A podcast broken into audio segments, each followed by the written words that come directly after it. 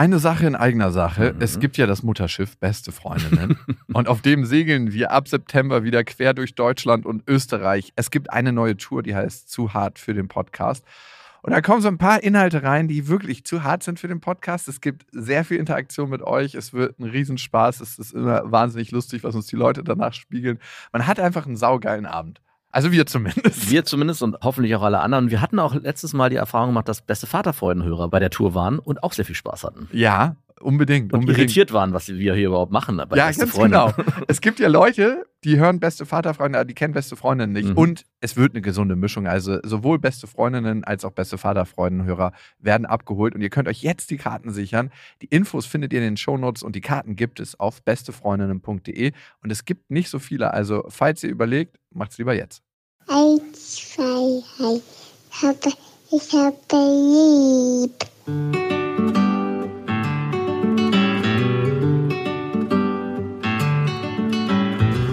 Sind beste Vaterfreuden. Keine bösen Wörter. Die Fremde, alte Schöpfe. Setz dich bitte hin. Der langweilige Podcast übers Kinderkriegen mit Max und Jakob. Hallo und herzlich willkommen zu Beste Vaterfreuden. Hallo. mein Stuhl hat nachgegeben. Okay, sehr schön. Lachen mit und über Kinder heißt die Folge. Ich hatte neulich eine Situation, sage ich mal, ohne das deklarieren zu wollen, mit Lilla auf dem Fahrrad. Wir sind so gefahren und sie sitzt ja mal vorne. Ich weiß, das ist der gefährlichere Platz. Zumindest, Verantwortungslos. Zumindest fährst du nicht mehr mit ihr auf dem Rücken in der Trage. Hm. Die Zeiten sind vorbei. Ohne Helm. Dafür ist sie jetzt zu groß. Aber ich meine, als Säugling ist der Kopf ja noch so weich, wenn die auf den Boden fallen, das federt er einfach ab. Ja, natürlich. Darum sind die auch so weich gemacht. die brauchen noch gar keinen Helm. Die rollen ab. Die haben automatischen Helm. Das springt einfach so boing, boing, boing. hebt es einfach wieder auf und alles ist gut. Der springt wieder rein dann in die Trage. Oder man rollt über das Kind ab und dann landet man wieder auf den zwei Rädern des Fahrrads. Ja, perfekt. Und sie meinte dann so, aus dem heiteren Himmel, Oma Hamburg im Himmel und unter der Erde. die ist gerade kürzlich verstorben. Ich fand es im ersten Moment so krass befremdlich, dass sie das weiß. Mhm. Aber ihre Mama hat natürlich mit ihr darüber geredet und ich habe dann so gesagt, jo, stimmt. Und irgendwie hat es mich auch so ein bisschen traurig gemacht. Weil ich dachte so, wow, das ist das erste Mal, dass du mit dem Tod konfrontiert bist. Seine Tochter. Ja, also mhm. ich nicht. Mhm.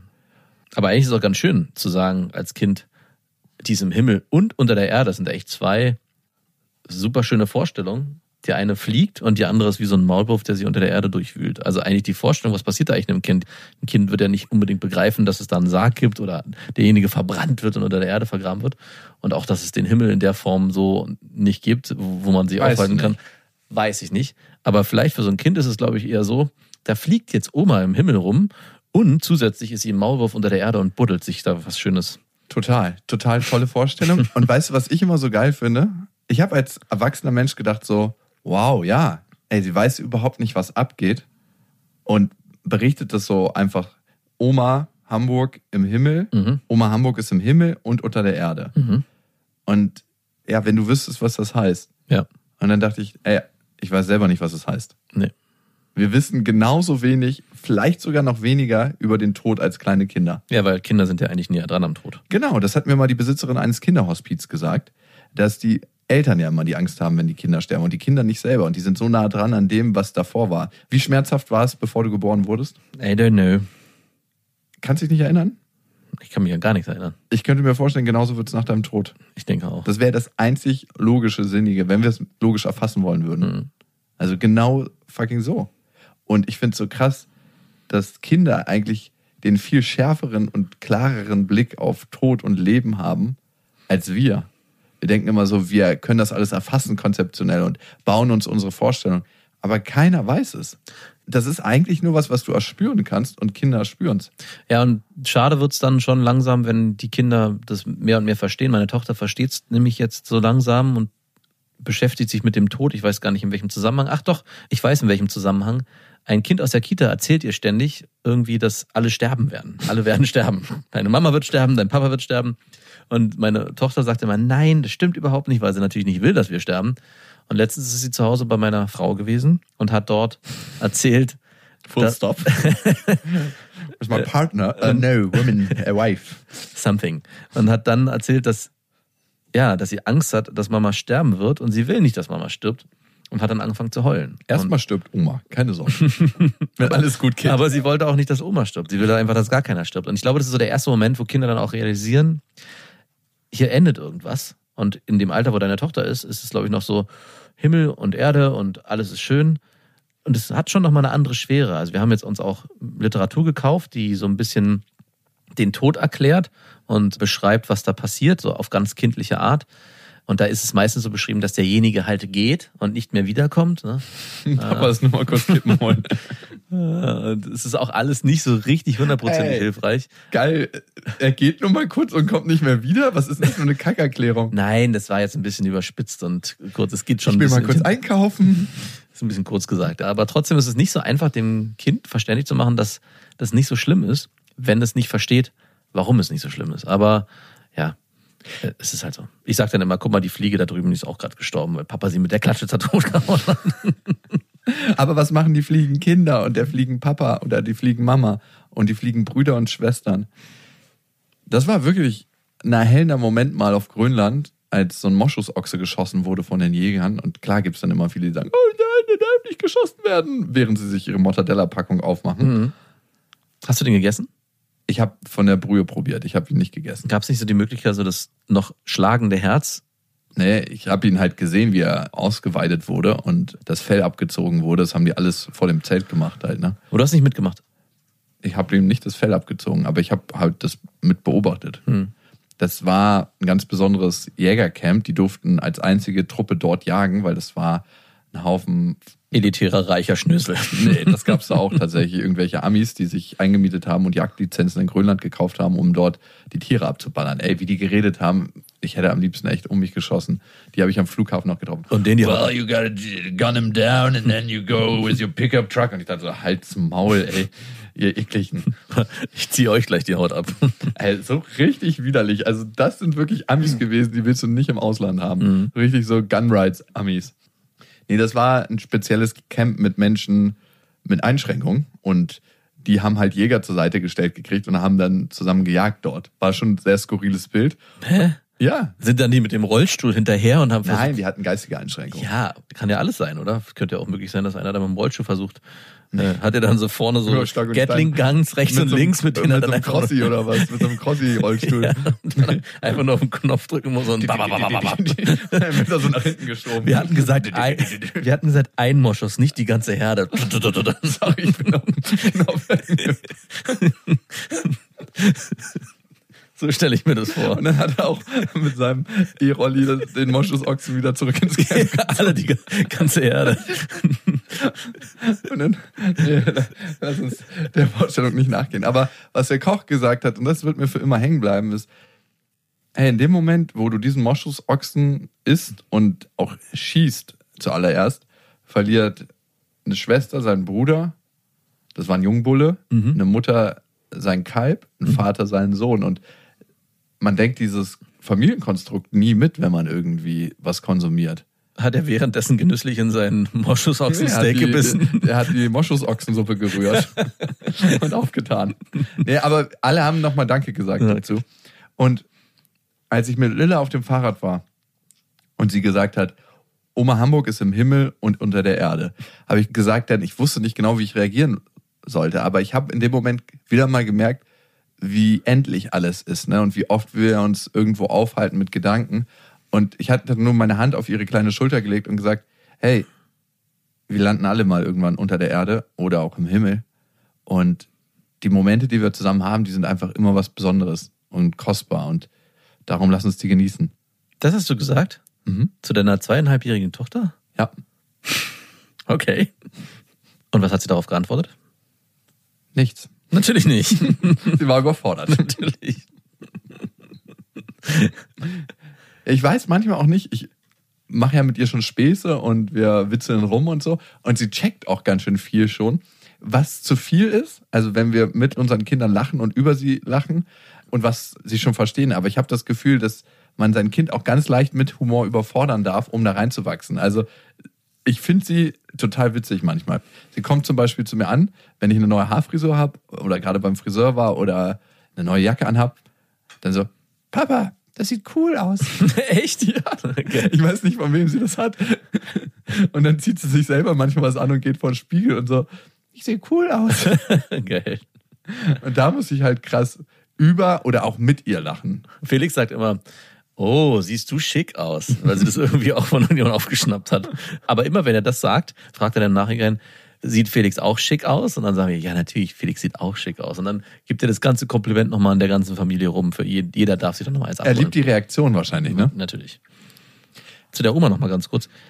Was ich in dem Moment, glaube ich, gemacht hätte, obwohl es vielleicht auch ein bisschen pervers ist, mit meiner Tochter dann, wenn sie mir erzählt, Omas im Himmel und Omas auch unter der Erde, sie gefragt, was macht denn Oma im Himmel? Also diese ganze Oder unter der Erde. ja, so eine Fantasiewelt aufzumachen. Da habe ich immer extrem viel Spaß dran und zu gucken, was passiert. Und wenn die dann, manchmal denken die sich dann die skurrilsten Geschichten aus, auf die man selber gar nicht kommen würde und versuchen sich dann zu erklären, wie das funktioniert. Und da kann man eigentlich so am besten versuchen zu verstehen, was in so einem Kinderkopf eigentlich vorgeht. Also nochmal die Frage aufzumachen, was macht denn Oma eigentlich unter der Erde? Ja, und so dann so, hä? Mit den Würmern spielen? Nein, was macht sie denn da? Was wäre denn in Weiß ich doch nicht, aber die Ach, Antwort. deine Kinder hätten dieses. Genau, und die Antwort ist total spannend. Du machst nochmal eine ganz neue Ebene auf dadurch. Die weil liegt die, da. Weil die, ja eben nicht. Das wird wahrscheinlich nicht kommen, weil sie wird, versteht sie erstmal gar nicht so. Ich Die hab, ja auch nicht. aber wir wissen, dass sie da tot unter der Erde liegt und sich nicht mehr bewegt. Aber ein Kind versteht das ja erstmal nicht. Und zu gucken, was dann da zurückkommt, finde ich immer super spannend. Also, Ja, du baust ja immer gerne mit deinen Kindern so Fantasiewelten auf, was ich schön finde. Also, ich finde es an manchen Stellen gefährlich. Mein Vater hat immer versucht, mich zu trollen mit bestimmten Sachen. Ne? Zum Beispiel dachte ich ganz, ganz lange, dass er ein Auto hat, was autonom fahren kann. Der hat nämlich auf der Autobahn einfach immer mit seinen Knien gelenkt und auch manchmal in Kurven das geschafft, das Lenkrad so von Bein zu Bein weiterzugeben, weil er die Beine so hoch gemacht hatte. Der hatte ein Fahrzeug, wo das anscheinend ganz gut ging. Und der hat bei 200 auch die Hände vom Lenkrad so Ey. weggenommen und gesagt, hey, guck mal, das Auto fährt gerade auf geraden Strecken verdammt einfach und autonom. Und ich habe irgendwann mit 15 oder 16 erst gecheckt, dass er mich krass getrollt mit hat. 15 oder 16. Super, super spät. Nein. Wirklich. Doch. Es kam in einem Gespräch auf. Ich habe Warst du ein bisschen behind? ja. 15? Das glaube ich nicht. Ich glaube, das ist in deiner Vorstellung so. Ich glaube, du warst schon 10 oder 11 oder 12. Also es war super lange so. Oh. Dass ich dachte so, hä, autonomes Fahren, worüber redet ihr? Das ist doch bei den, zumindest bei dem Modell schon lange heute noch, wunderst du dich, warum Elon Musk damit so viel Aufsehen. Ja. Mein Vater hat es schon lange erfunden. Ihr Anfänger. Das macht er sogar im Schlafen mit den Knien lenken auf der Autobahn. Ich habe es tatsächlich gecheckt und darum weiß ich immer nicht, wie oft ich meine Tochter trollen soll. Ja, das darf man schon. Ja? Man muss es aber aufklären. Also ich verarsche meine Kinder und vor allem meine Tochter, weil die es besser versteht, sehr, sehr oft. Sie checkt es mittlerweile aber auch sehr oft schon im Vorfeld, was passieren wird. Ich löse es aber meistens auch schnell wieder auf, weil ich sie nicht immer nur im Dunkeln lassen will damit, weil es nicht fair ist. Sie kurz zu verarschen, aber dann zu erklären, hey nein, das gibt's überhaupt nicht. Und weil du das vorhin schon erzählt hast, mit diesen Fantasiewelten, die ich für meine Kinder auf Tour oder jetzt für meine Tochter habe ich ihr letztens eine lange Geschichte erzählt. Ich hatte echt gar keinen Bock und habe dann aber angefangen, ihr zu erzählen, dass Marie, Felix und ich unterwegs sind und dann in mein Arbeitszimmer gehen und in dem Schrank so eine kleine Zaubertür ist, die blau leuchtet und dann sind wir durchgerutscht und dann in einem anderen Land gewesen, wo es Einhörner im gibt. Wunderland? Ich weiß gar nicht, wie Oder ich ist genannt habe. Ich glaube, Geschichte über Substanzmissbrauch? vielleicht auch das. irgendwie das. Arbeitszimmer, so eine kleine blaue Tür, da rutschen wir dann durch in eine andere Welt. Ich glaube, es hieß das Einhorn Zauberland. Ich war da nicht sehr kreativ bei der Gestaltung der Namen dieser Ortschaften. Aber es war total spannend zu sehen. Es gab auch eine Situation, wo wir auf so einem Marktplatz waren und diese Einhörner gesucht haben. Und ich gesagt habe, okay, Marie und Felix gehen jetzt los und fragen hier überall rum und Papa geht da hinten in die große Kirche und fragt dort. Und meine Tochter meinte dann auf einmal, Papa, jetzt wird's mir gerade ein bisschen zu gruselig. Und ich so, hä, warum denn? Ja, weil die Kinder werden nicht alleine gelassen von den Eltern, das dürfen die Eltern nicht. Und ich dachte so, wow, krass, sie ist schon so in der Geschichte gefangen, dass sie für sich dem eine Realität zugeordnet hat, dass sie wirklich Angst bekommen hat, weil die Geschichte so real war. Aber worauf ich hinaus wollte, ist, am Ende der Geschichte, als wir dann wieder durch diese Geheimtür, durch einen Baum, die man aufzeichnen musste, mit dem Finger wieder zurück in meinem Zimmer gewesen sind und dann ist jeder in seinem Bett. Die Frage war übrigens auch noch, wo ist eigentlich Mama? Ich habe gesagt, Mama darf nicht mit. Hat sie mich dann danach gefragt, aber Papa, in diesem Schrank ist keine Tür. Und ich konnte nicht an mich halten und sagen, doch, da ist eine Tür. eine Zaubertür. Ich habe schon gemerkt, wie das so in ihr langsam so hochkam und sie so auch langsam Angst bekommen hatte. Und da habe ich mich nicht zusammenreißen können. Ich habe das nicht aufgelöst. Geil. Was am nächsten Tag dazu geführt hat, das hat mir dann meine Frau erzählt, dass äh, Marie auf einmal aus meinem Zimmer kam und meine Frau meinte, Marie, was machst du denn in Papas Arbeitszimmer? Und sie Äh, nichts. Und die hat danach gefragt und meinte, ja, Papa hat erzählt, da ist eine Zaubertür im Schrank. Und da ist gar keine Zaubertür im Schrank. ich fand schon faszinierend, wie krass die Fantasie ausweiten kann und trotzdem sie diesen Realitätscheck machen möchte. Im Nachhinein habe ich jetzt mal überlegt, sie hat in die falsche Tür geguckt. Sie hat nämlich oben geguckt und natürlich ist die Tür unten drin. Ob ich mir so ein LED-Band kaufe, ein blaues, und hinten irgendwie so das so auszeichne und dann die Tür so leicht aufmache und so ein blauer Schimmer rauskommt Ah, dann und dann schnell wieder zumache und sage, hier darf keiner rein, außer ich oder nur wenn wir zusammen rein dürfen. Ah, gute Idee. Das kann eigentlich der Eingang in eure gemeinsame Fantasiewelt sein. Ich habe mir jetzt auch ein Spiel gekauft, so ein Rollenspiel, es gibt es für Kinder. Mhm. Das heißt Schurke, wo bist du oder so. Und ich habe das gestern bekommen, aber es ist noch viel zu komplex. Es ist irgendwie so ein Regelbuch über 300 Seiten, wo ich denke, What? ab fünf, ja, meine Tochter ist fünf. Ich werde es mal jetzt in Urlaub mitnehmen und gucken, ob das klappt. Aber ich habe da schon Bock drauf, weil ich glaube, das könnte mit Kindern nochmal eine ganz andere Ebene erreichen. Weißt du, was ich finde, was wir mal machen sollten? Ich hätte da auch total Bock zu. Ein Kinderbuch schreiben. Mhm, ich auch. Für Kinder. Ja, ich auch. Und wenn ihr gut zeichnen könnt oder vielleicht schon Illustratorenerfahrung habt, schickt uns doch mit ein, zwei Beispielen eine Nachricht an beste.bestefreundinnen.de. Vielleicht zeichnet ihr dann die Bilder dazu und wir kreieren was gemeinsam. Wäre lustig, oder? Coole Idee, ja. Also, ich könnte mir das gut vorstellen. Du bist auch ein kreativer Typ und ich setze dann einfach nur mein Otto unter. Mhm, genau. Der Eingang könnte immer der Schrank sein in diese Zauberwelt. Und es könnte so ein Layer geben für die Erwachsenen, dass die einfach denken, es ist ein krasser Trip, ein Substanztrip. Man könnte es doppelt ausweiten. so wie Matrix halt, ne? Ja, na, man könnte so ein Buch machen, was man umgedreht liest. Das wäre für die Eltern so ein richtig So eine verrückter Platte, die Trip. rückwärts läuft. genau. Und für die Kinder ist es halt ein Kinderbuch und jeder hat so seinen eigenen Trip. Nee, ich fände es geil, wenn es so auf der oberflächlichen Story wie Matrix eine Actiongeschichte wäre und Ah. wenn du dann tiefer absteigst, ist es so, wow, es ist alles. Ja. Pixar. Mhm. Mal gucken, ne? Wir müssen das Ding mal schreiben. Kennst du denn die Pixar-Theorie, weil du gerade Pixar gesagt hast? Nee, ich kenne nur oben. Weil müsst ihr mal im Internet googeln. Bei YouTube gibt es ein paar coole Videos dazu. Die ganze Pixar-Reihe mit diesen Bugs, glaube ich, war es die erste Geschichte, Bugs Live und dann diese Autos, Cars und auch diese Flugzeug-Comics. Toy Story war doch Toy erste. Story, genau, das baut alles aufeinander auf. Es gibt eine ganz verrückte Theorie dazu, dass es in der Zukunft spielt und diese Käfer aus äh, Bugs Life aus der ersten Version sich weiterentwickelt haben zu Autos. Also die Autos, die diese Käfer sind, auch Toy Story ist alles total in, miteinander verwoben. Ist eine Theorie, die wahrscheinlich nicht stimmt, aber es ist extrem faszinierend, wenn man die einmal gehört hat. Und es macht auch vieles Sinn davon. By the way, Toy Story war tatsächlich der erste Pixar-Film 1995. Mhm. Krass. Wie wichtig ist dir Humor mit deinen Kindern? Also Lachen mit und über deine Kinder. Mega wichtig. Ohne geht's gar nicht. Wer ist der Witzige bei euch in der Familie? Deine Freundin oder du? Also um meine Tochter zu zitieren, die eines Abends mit mir zusammen im Bett lag und ich ihr eine Geschichte vorgelesen habe und danach noch rumgearbeitet habe und sie, ich weiß nicht warum, sagte, Papa, du bist immer so lustig und Mama ist null lustig. und ich habe sie dann gefragt, warum? Und die meinte, ja, du machst immer so viel Quatsch und so viel Blödsinn. Und warum ist Mama nicht lustig? Und meinte, ja, Mama macht das halt nicht. Ich glaube, es ist ein bisschen unfair, weil ich natürlich. Mama muss den Laden hier zusammenhalten und Genau. Papa kann einfach nur lustig sein währenddessen. Aber es hat mich irgendwie auch gebauchpinselt, dass ich anscheinend zumindest für meine Kinder lustig bin. Das Hast reicht mir ja schon. Hast du es dann deiner Freundin im Streit gesteckt? So? Nee, Mal wieso, so? Im, St- wieso im Streit? Ich Naja, wenn man den anderen richtig verwunden will, wenn er Nee, eh schon down ist. Dafür muss es keinen Streit geben. Ich bin direkt am nächsten Tag zu ihr und meinte, übrigens. Kein Wunder, dass du darüber nicht lachen kannst. Das haben schon unsere Kinder bemerkt. Marie hat gefragt, warum du nicht lustig bist. Well played. Aua. Auch das muss mal sein. Natürlich nicht. Ich kann dir auf jeden Fall sagen, wenn deine Tochter älter wird, wird es noch viel cooler. Also wenn du jetzt schon Spaß daran hast, mit deiner Tochter so Späße zu machen und sie vielleicht auch ein bisschen zu verarschen, umso älter sie wird, macht es noch mehr Spaß, weil irgendwann kommt es auch zurück und die Reaktionen sind noch viel, viel differenzierter und feiner. Also ich weiß nicht, das ist irgendwie so die Königsdisziplin, auch das so ein bisschen beizubringen. Also dass das Kind auch versteht, hey, wir bewegen uns hier auf einer besonderen Ebene. Das ist jetzt nicht ernst. Und ich meine, dann gibt es Situationen, die eigentlich genauso sich abspielen, wo man dann aber ernst sein muss. Ja, es wird jetzt aufgeräumt oder das geht jetzt nicht, dass du das so und so machst. Und meine Tochter versteht das. Also sie versteht den Unterschied zwischen, hey, das ist jetzt eine Situation, die ist lustig und in einem anderen Kontext müssten wir uns ja ernst verhalten und ins Bett gehen und Zähne putzen etc.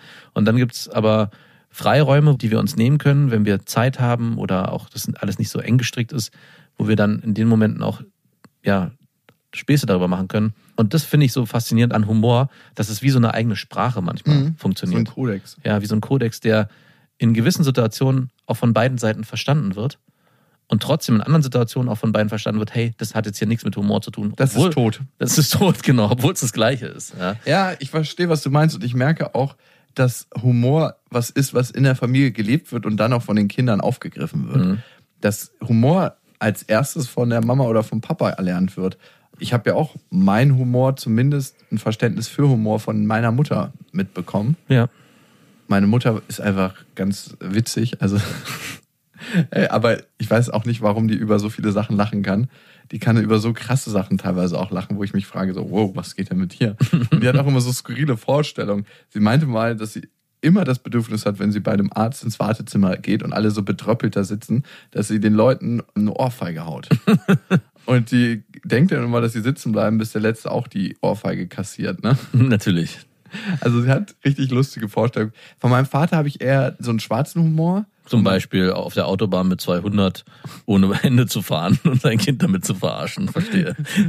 Daher kommt auch das Radfahren ohne Helm mit der Trage auf dem Rücken mit einem einjährigen Baby. Ich verstehe. Genau, daher kommt das. Kennst du den Trick, wenn man so tut beim Autofahren, als ob man das Lenkrad zerreißt?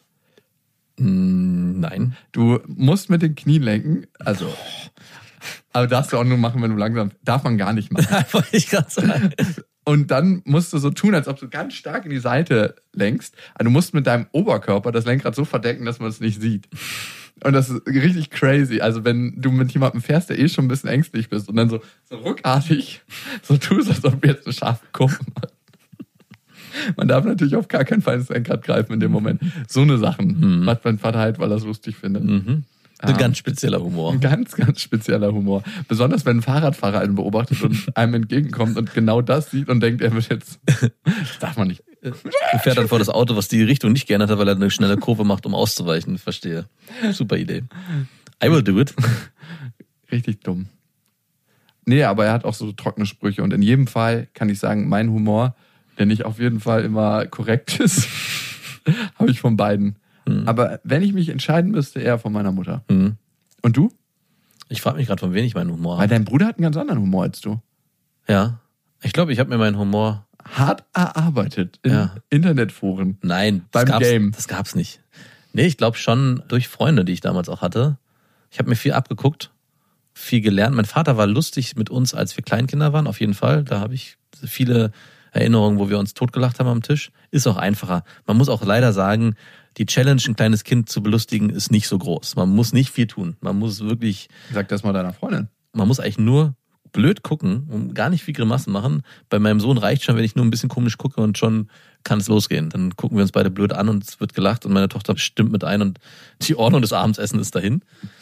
Macht auch manchmal Spaß, einfach nur die Ordnung zu zerstören. Natürlich, es ist das Hauptbeste überhaupt. Wenn dann auf einmal alle auf dem Tisch sitzen, anstatt auf den Stühlen. Aber ich glaube, wenn, dann habe ich dieses anfängliche Verständnis von Humor von meinem Vater, dass man lacht in der Familie. Und danach, also so einen feinfühligen, trockenen Humor, den habe ich nicht von meinen Eltern. Den habe ich mir, glaube ich, von Freunden damals abgeguckt. Von Trainern, die ich auch hatte beim Segeln. Es gab einen Trainer, der extrem lustig war und auch immer uns als seine Zöglinge krass verarscht hat. Und das hat sich wie so ein Lauffeuer verbreitet, auch unter uns. Also wir haben uns von dem sehr viel abgeguckt. Und ja, doch, es gab so zwei, drei Trainer, so Jugendtrainer. Wir waren selber Kinder und die waren 16, 17, 18. Und von denen habe ich mir viel abgeguckt, weil die, es ist auch einfacher für die gewesen. Man guckte eh zu denen auf, dann war auch alles lustig, was die gemacht haben. Wir brauchen machen, eigentlich nur das Gesicht zu einem Lachen zu verziehen und alle haben mitgelacht. machen wir uns nichts vor. Bei mir entstehen immer richtig krasse Lachkrämpfe, wenn ich so eine Situation aus dem Kontext nehme und die dann auf andere anwende. Also eine Freundin hat mir letztens erzählt, dass es ihr mal richtig dreckig ging und sie ja nicht so richtig essen wollte eine ganze Zeit lang. Und dann kam ihr Vater irgendwann an und meinte, hey, ich sehe, dass es dir schlecht geht und ich mache mir richtig krass Sorgen. Und hat so ein Sandwich dann ihr gereicht. Mhm. Und dann habe ich dieses Sandwich halt in jede Situation, die sie mir erzählt hat, danach immer eingebaut, dass es dieses tausend Jahre alte Sandwich irgendwann gab. Und keine Ahnung, irgendwie musste ich mich da so krass drüber schlapplachen über dieses Sandwich, was immer in Krisensituationen aufgetaucht ist. War es auch immer dasselbe? Ja, natürlich. Ah. Wo man so ein ganz kleiner Bissen genommen wurde. so ein richtig verschimmeltes, trockenes Ding. Das Trost-Sandwich. Aber es überkam mich auf jeden Fall. Total krass. Mit meiner Mutter habe ich das tatsächlich öfter. Nämlich, wenn sie anfängt zu lachen, muss ich auch lachen. Und mit meiner kleinen Schwester habe ich das auch oft. Mit meiner großen manchmal. Ich hatte eine Arbeitskollegin, mit der ich so krass viel gelacht habe.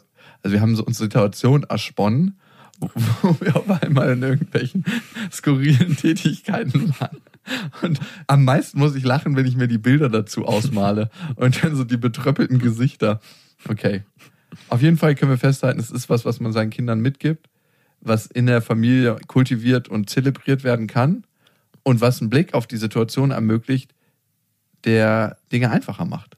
Ja, und dass nicht immer alles Brot ernst sein muss. Also, dass man auch viele Situationen lösen kann mit Kindern, wenn man mit einem Augenzwinkern drauf guckt. Also, wie gesagt, es gibt ganz viele Bereiche, wo man ernst bleiben muss.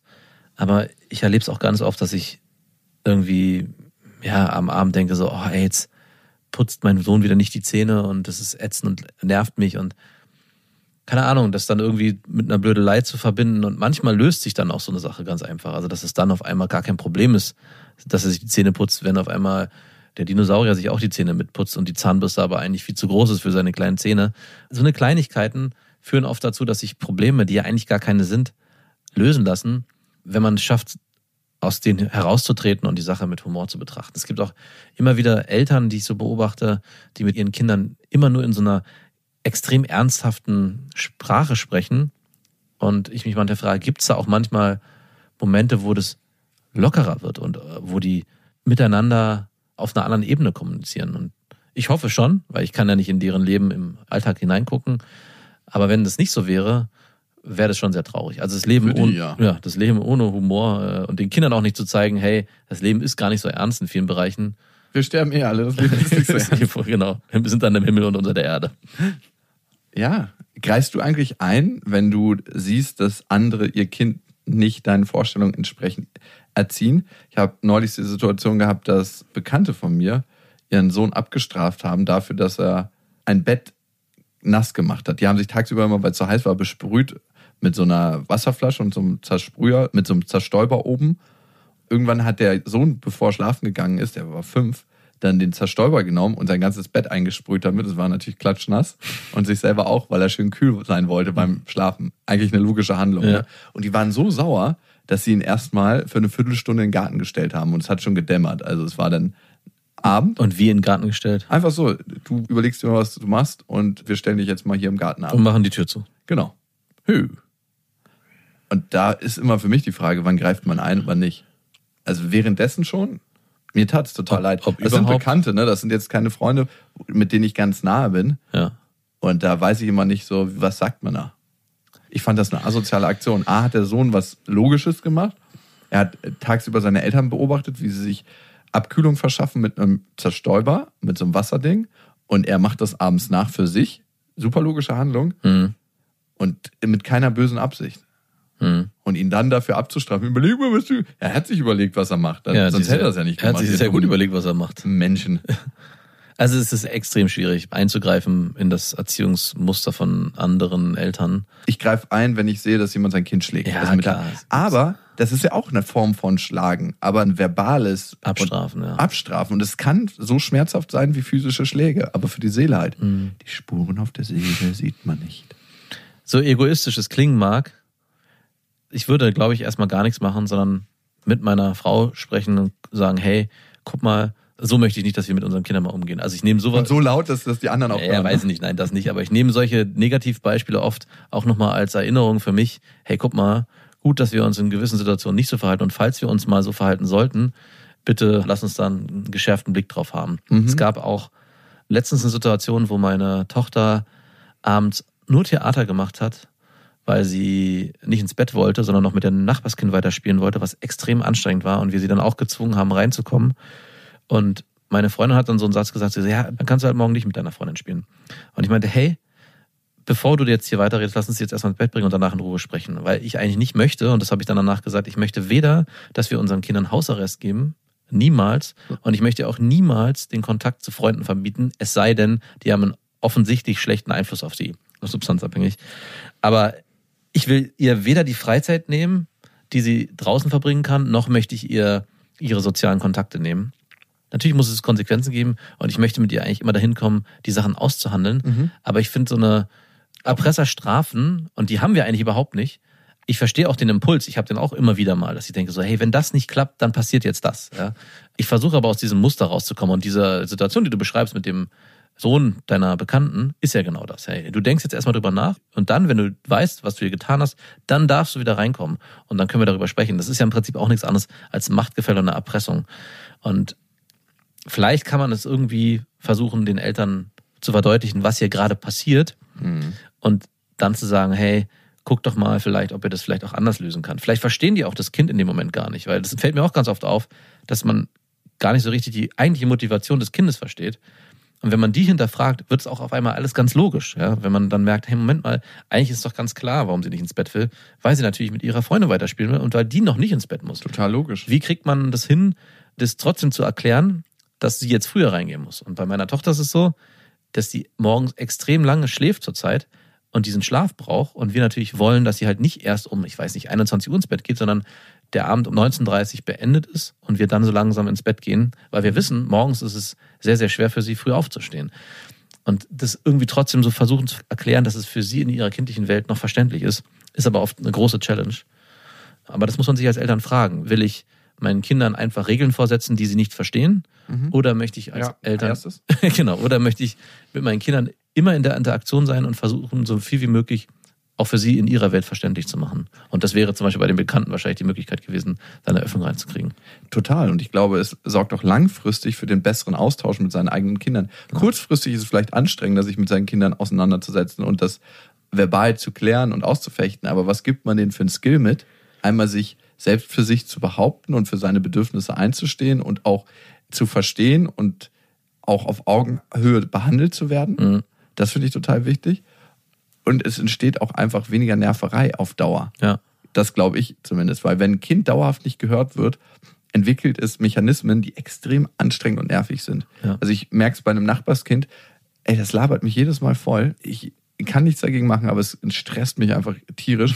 Und immer wenn ich nicht sofort reagiere, ist es nö, nö, nö, nö, nö, nö, nö, nö, nö, nö. und wiederholt halt den Satz tausendmal. Ich sage dann irgendwann, du, ich habe dich gehört. Und weißt du was? Ich antworte dir genau dann, wenn ich Lust habe ist natürlich blöd, aber Wieso? die Eltern haben es halt verpasst, mit dem Kind in Interaktion zu gehen, glaube ich. Ja. Also manche Kinder sind auch einfach krass stressig. Da können die Eltern auch gar nicht so viel machen. Auch gerade bei fremden Kindern kann man das ja ganz klar auch vorher sagen. Du hast es ja eigentlich auch genauso gesagt, hey du, die Frage reicht einmal und wenn ich nicht darauf antworte, beim ersten Mal, dann habe ich keine Lust darauf zu antworten. Dann brauchst du nicht noch ein zweites und drittes Mal antworten. Und so eine Klarheit ist ja nicht dramatisch. Also es tut ja, man denkt, man tut dem Kind damit weh oder man will es schützen.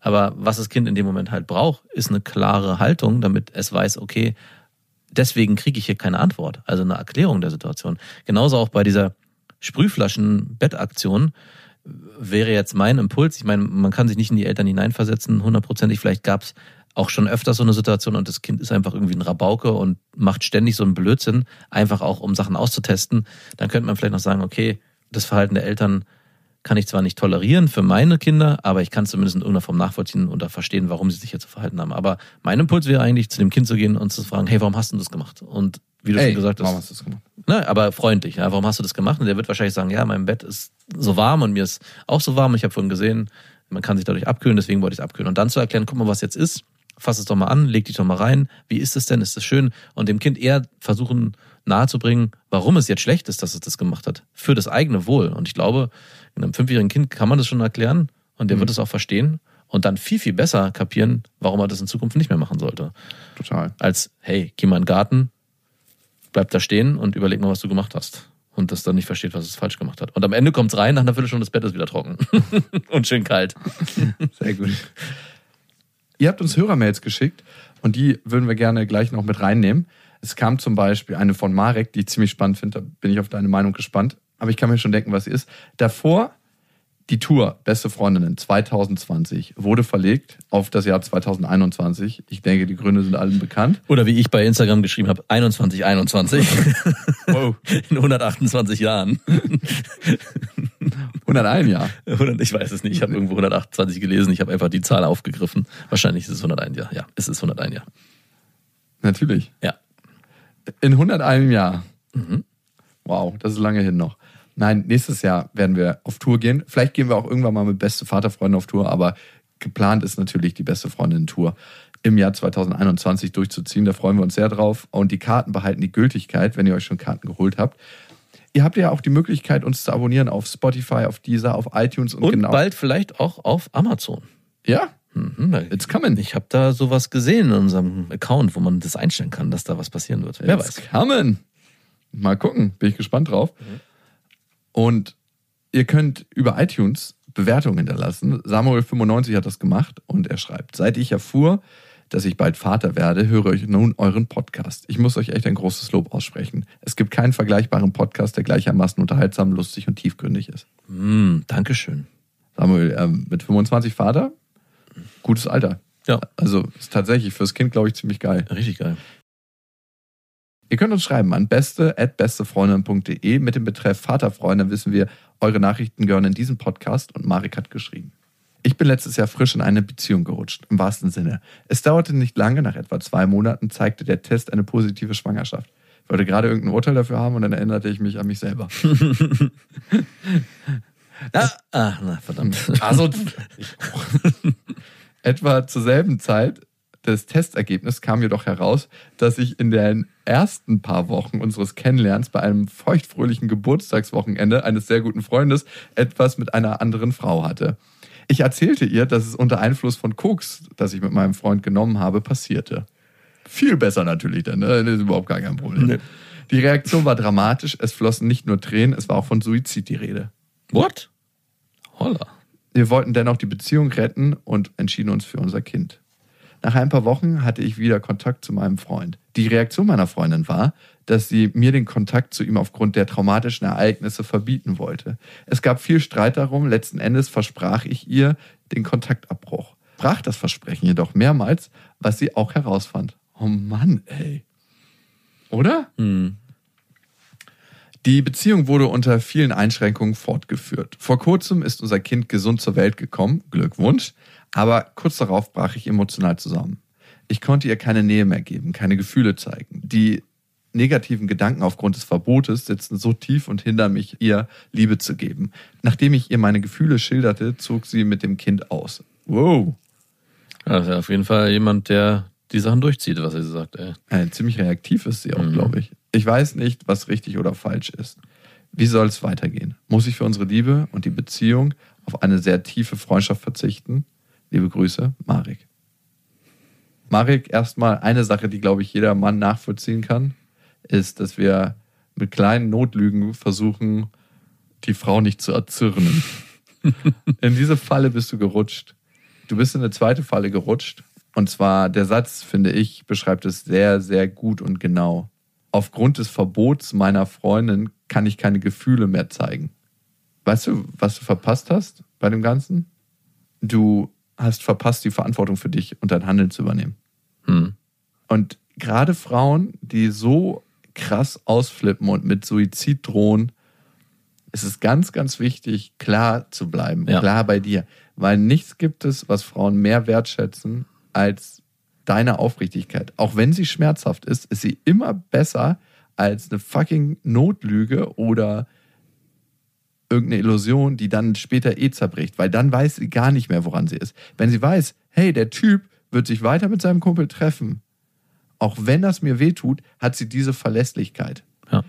Und genauso ist es, wenn du ihr erzählst, ey, ich habe eine andere gebimst, aber ich war unter Koks und deswegen ist das schon in Ordnung. Hm. Also das ist ja die Subline davon. Ich habe eine andere gebumst, aber ich war unter Koks und deswegen geht das schon in Ordnung. Nein, fuck it, du hast dich dazu entschieden, Koks zu nehmen. Und deswegen ist es auch deine scheiß Verantwortung, was passiert mit deinem Körper, mit deinem Geist, mit deinem Mind, wenn du dieses Zeug nimmst. Und klar hat wahrscheinlich diese Substanz einen Einfluss darauf, wie horny du bist, aber letzten Endes warst du derjenige, der es genommen hat. Du hast ja nicht einen Punsch getrunken, wo du dachtest, der ist alkoholfrei und da war LSD, Koks und Alkohol mit reingemischt. Nein, du hast dich ganz bewusst dazu entschieden. Und dann hat sich nackt eine Frau auf dich geworfen. Genau. Es ist einfach passiert. Und das ist auch immer wieder die Kunst. Hör auf, deiner Freundin gefallen zu wollen. Fang an, ehrlich zu werden. Damit gefällst du deiner Freundin. Und hör auf, dir für den Moment das beste Erlebnis für dich selber zu schaffen. Weil das machst du mit einer Notlüge. Nein, ich werde mich mit ihm nicht mehr treffen. Fuck it. Das ist dein bester Freund oder einer deiner besten Freunde und eine ganz wichtige Beziehung. Und wie dieser Abend ausgegangen ist, hat überhaupt nichts mit deiner Freundin zu tun, sondern mit deinen Entscheidungen. Und die können mit jedem Menschen entstehen. Ja. Und wenn du dich von dem Kumpel trennen willst, weil du selber der Meinung bist, der tut dir nicht gut, dann muss es am Ende deine Entscheidung sein. Also es spricht ja nichts dagegen, sich von Menschen zu trennen, die einem nicht gut tun, aber in so eine Situation zu geraten, wo deine Freundin das von dir verlangt und du das dann tust, damit du ihr gefällst und dich dann aber trotzdem heimlich mit ihm weiter triffst, dahinter gehst du eigentlich alle Parteien in dem Szenario. Dein Kind, deine Frau. dein Freund, dich selbst und vor allem dich selbst. Und das führt am Ende dazu, und das kann ich gut verstehen, dass du auch für sie keine Gefühle mehr empfinden kannst, weil du dich die ganze Zeit selbst hintergangen hast und jetzt den Schuldigen für die ganze Miserie in ihr suchst und alles auf sie transportierst und dann sagst, diese Person, die mir so viel Schaden zugefügt hat und die mich so verletzt hat, wie soll ich die noch lieben, wie soll ich der noch Zuneigung zuwenden, funktioniert nicht mehr. Aber der Kern der ganzen Ursache ist eigentlich, dass du an keinem Punkt in dem ganzen Szenario einmal Haltung angenommen hast und zu dir selber gestanden hast. Eines der wichtigsten Sachen im Leben ist, die Verantwortung zu übernehmen für sich selbst als allererstes. Das hast du tatsächlich verpasst in diesen Momenten, aber es das heißt nicht, dass du es in der Zukunft nicht anders machen kannst. Und ich fühle dich. Also ich war in zig Situationen, wo ich es genauso gemacht habe. Ich wusste, diese kleine Notlüge rettet mich aus diesem Abend, rettet mich aus der Situation. Und wovor rettet es einen als Mann? Ich glaube, ganz oft sind wir in der Situation, dass wir die Gefühle der Frau nicht aushalten, die dann kommen. Da kommen Tränen, da kommt Schmerz, da kommt Trauer. Und das ist eine Riesenladung für uns. Und das auszuhalten und einfach da zu sein, ne? da zu sein und das Mitgefühl zu haben, ohne mitzuleiden, das ist so eine der Challenges, die wir haben. Und für mich auch eine super schwierige Challenge. Es gibt auch immer wieder Situationen, wo ich zur Notlüge greife, weil ich für mich weiß, das ist jetzt für den Moment einfacher. Hier komme ich schneller raus, weiß aber, im nächsten Moment ist es für mich wieder schwieriger, weil ich die Notlüge meistens auf eine weitere Notlüge aufbaut und irgendwann die Sache eh geklärt werden muss, wenn man sich für sich selbst gerade machen will. Ich meine, natürlich kann man eine Zeit lang auch so durchs Leben gehen und sich nur mit Notenlügen durchwursteln, aber es fällt dann am Ende auf die Füße. Und willst du eine aufrichtige Beziehung führen? Also was willst du für eine Art von Begegnung haben? Und ich kann dir sagen, in der Subline, also zumindest alle Frauen, mit denen ich zusammen war, die riechen die Lügen. Also Ja. in der Subline, klar, manche Frauen sprechen es nicht an, weil sie es nicht wahrhaben wollen. Oder man redet einfach nicht drüber, weil die keinen Bock haben, drüber zu reden. Aber sie checken die Lügen. Und erstaunlich ist es hier in dem Szenario, dass deine Freundin am Ende Haltung angenommen hat. Nämlich in dem Moment, wo sie dich verlässt und sagt, ich ziehe jetzt aus und mache jetzt mein eigenes Ding, hat sie entschieden, was passieren wird in eurer Beziehung. Und jetzt fragst du uns, ob du für sie kämpfen musst oder für sie kämpfen sollst. Ich weiß gar nicht, ob das die richtige Frage ist. Ich glaube, du musst für dich erstmal einen Weg finden, zu dir zu finden. Und dann kannst du dich im nächsten Step fragen, was kann ich dafür tun, ein guter Vater für mein Kind zu sein und vielleicht auch irgendwann wieder ein Partner auf Augenhöhe für meine, ja, zu der Zeit Ex-Freundin. Und sie scheint ein Mensch zu sein, die krass mit ihren Unsicherheiten zu kämpfen hat. Wahrscheinlich oder vielleicht hatte sie keine stabile Beziehung zu ihren Eltern, zum einen Part. Und diese Art von Beziehung suchen wir uns manchmal auch in unserer partnerschaftlichen Beziehung, die wir mit unseren Eltern hatten. Ich für meinen Teil lerne super oft Frauen kennen, die eine instabile Beziehung mit ihrem Vater hatten. Weil sie in mir merken, dass ich potenziell vielleicht für sie ein instabiler Partner sein könnte, wo sie das wieder erleben. Ja, vielleicht. Ich weiß auch nicht. In letzter Zeit ist es so, dass ich das Konstrukt ein bisschen aufbreche. Woran liegt das aus meiner Sicht? Dass ich mir mehr und mehr bewusst werde über meine Schatten und blinden Flecke. Und ich glaube, das ist die Verantwortung für uns als Eltern, die eigenen blinden Flecken, die eigenen Schatten mehr und mehr ins Licht zu bringen, um sie nicht an unsere Kinder weiterzugeben, um unsere Kinder nicht in ihrer Entwicklung zu hemmen. Weil das überträgt sich automatisch aufs Kind. Wenn du zum Beispiel ein krasses Problem hast, damit als Frau dich abzugrenzen und immer wieder in Situationen gerätst, wo Menschen deine Grenzen überschreiten, dann kann das was sein, was du an dein Kind übergibst, weil dein Kind auch nicht lernt, wie du deine Grenzen setzt. Und wenn du, Marek, immer wieder Notlügen in deinem Leben verwendest, dann kann es was sein, was dein Kind übernimmt für sich. Hm. Weil es wird nicht nur bei den Notlügen von dir gegenüber deiner Freundin bleiben, es werden auch Notlügen von deinem Kind und dir gegenüber deiner Freundin kommen. Spätestens dann, wenn das Kind sprechen kann und du es irgendwo mit hinnimmst, wo ihr eigentlich nicht hingehen sollt. Ja. Ey, und ich kenne das nur zu gut. Ich habe keinen Bock mehr auf die Notlügen. Ich zieh's Du warst ja oft in ähnlichen Situationen mit Alter deiner Schwede. Tochter. Ey, Ja. gibt's gar nicht. Und ich habe auch bei meiner Ex-Freundin gemerkt, ich knall dir die Wahrheit dann einfach an den Kopf und sage, ey, du, das ist meine Zeit, die ich mit Lilla verbringe und auch meine Verantwortung. Letztens hatten wir die Situation, dass meine Nichte bei uns übernachten wollte, also Lillas Cousine. Und das hat sich spontan ergeben und ich, ey, ganz ehrlich, die, wenn sie bei mir schläft, kann ich das frei entscheiden. Klar. Und dann kam halt nächsten Tag eine Nachricht, ich will nicht, dass die bei euch schläft, weil Lilla ist den nächsten Tag nicht ausgeschlafen. Die hat genauso geschlafen wie immer. Ich dachte so, geht dich gar nichts an. Ja. Aber ich gebe mir auch den Stress nicht mehr. Ich sag denn du, wenn du dich auskotzen willst, mach das woanders, nicht bei mir. Hm. Ich habe keinen Bock, das zu hören. und was kommt dann für eine Reaktion? Meistens hält sie dir die Klappe. Ey, über manche Sachen, klar. Marek, wir hatten uns gerade darüber unterhalten, die Gefühle aushalten, vermehrt, wenn du in einer Beziehung bist. Nee, ja, ich finde das ist ein Unterschied. Also zu sagen, hey, ich entscheide hier etwas in einem Rahmen, der absolut verträglich ist und sogar positiv ist, meiner Meinung nach, für deine Tochter, kannst du das einfach allein entscheiden. Und wenn am nächsten Tag die andere Partei Die Gegenpartei, die Wenn- verfeindete genau. Partei. damit ein Problem hat, kann man das ausdiskutieren und wenn man nur auf Widerstand stößt, bin ich genau der gleichen Meinung zu sagen, hey, ich habe das so gemacht, ich habe das so entschieden, weil ich der Meinung bin, das ist das Beste für meine Tochter. Ich sehe da kein Problem und damit ist das Thema für mich erledigt. Ich verhalte mich auch in meiner Beziehung zu meiner Frau ganz genauso. Es gibt auch immer wieder Entscheidungen, wo ich sage, hey, ich habe das jetzt so entschieden, vielleicht bist du der Meinung, es war nicht richtig, aber ich war der Meinung, Felix darf jetzt noch eine Stunde länger wach bleiben, auch wenn es das nicht gibt, das Szenario, aber es wäre so ein minimalistisches Beispiel. Und wenn du damit ein Problem hast, lässt sich nicht ändern, kriegen wir das jetzt nicht aufgebrochen. Natürlich ist es in einer Beziehung nochmal einfacher, weil man sich meistens dann einigen kann. Trotzdem bin ich der Meinung, in solchen Situationen muss man einfach knallhart und klar bleiben. Und die andere Partei muss dann, dann gucken, wie sie damit umgeht. Ich finde ich super. Also wenn du auch sagst, wenn ich mich so dran erinnere, früher hast du erzählt, du fährst woanders hin, wenn du eigentlich zu deinem Vater aufs Grundstück wolltest, obwohl deine Ex-Freundin das nicht wollte. Schließe ich jetzt mal daraus, dass du das jetzt einfach entweder vorher oder nachher erzählst und sie muss damit dann klarkommen. So oder so. Manchmal erzähle ich es vorher, manchmal erzähle ich es nachher, weil ich bin auch nicht ihr Rechenschaft schuldig über meine Freizeitgestaltung mit Lilla. Nein. Also ich muss ja nicht sagen, das und das ist fürs Wochenende geplant, weil das würde ja implizieren, dass wir kein Sorgerecht auf Augenhöhe hätten und wir haben 50-50 Sorgerecht. Das heißt, sie muss mir auch nicht von jedem kleinen Ausflug erzählen. Ja, sie plant manchmal Urlaube über vier, fünf Tage und berichtet mir das dann, wenn der gebucht ist. Da sage ich auch, du, das würde ich schon gerne wissen, Mhm. aber wir werden da immer besser miteinander. Ich glaube, hey, und das muss ich einfach sagen, wie es ist, weil ich sie ganz lange auch einfach als Mann nicht respektiert und akzeptiert habe. Hm. Also sie als Frau und Mutter. Und je mehr ich das tue, desto mehr entspannen sich auch unsere Konflikte. Abracadabra. Und ihr wisst ja, es gibt kein richtig oder falsch. Beziehungen sind einfach anders. Macht's gut.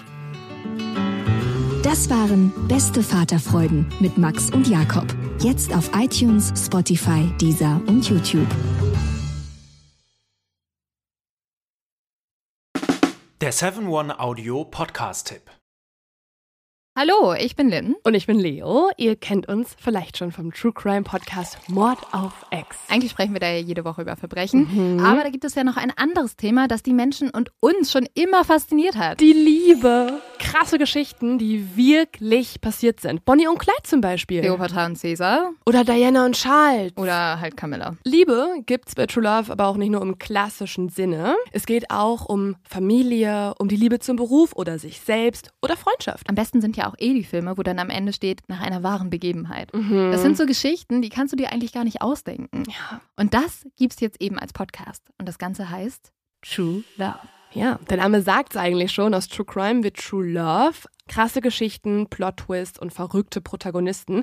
Es ist also in anderen Worten ein Podcast für alle, die True Crime hassen, aber auch für alle, die True Crime lieben. Macht euch bereit für ein neues Podcast-Genre, True Love. Oh, ich kann es gar nicht abwarten, euch die Geschichte zu erzählen von zum Beispiel dem Jungen, der nach seiner Mutter gesucht hat. Jahrelang, auch wenn ich wahrscheinlich dabei heulen werde. Oder die Geschichte von Sissy. Also der Film ist nichts dagegen. Ab dem 20. Oktober, überall wo es Podcasts gibt, True Love. Echte Geschichten, wahre Liebe. Voller Werbespruch, oder? Ja, aber es ist ja auch schön. Der Podcast macht ja glücklich. Ja, deswegen jetzt am besten direkt abonnieren.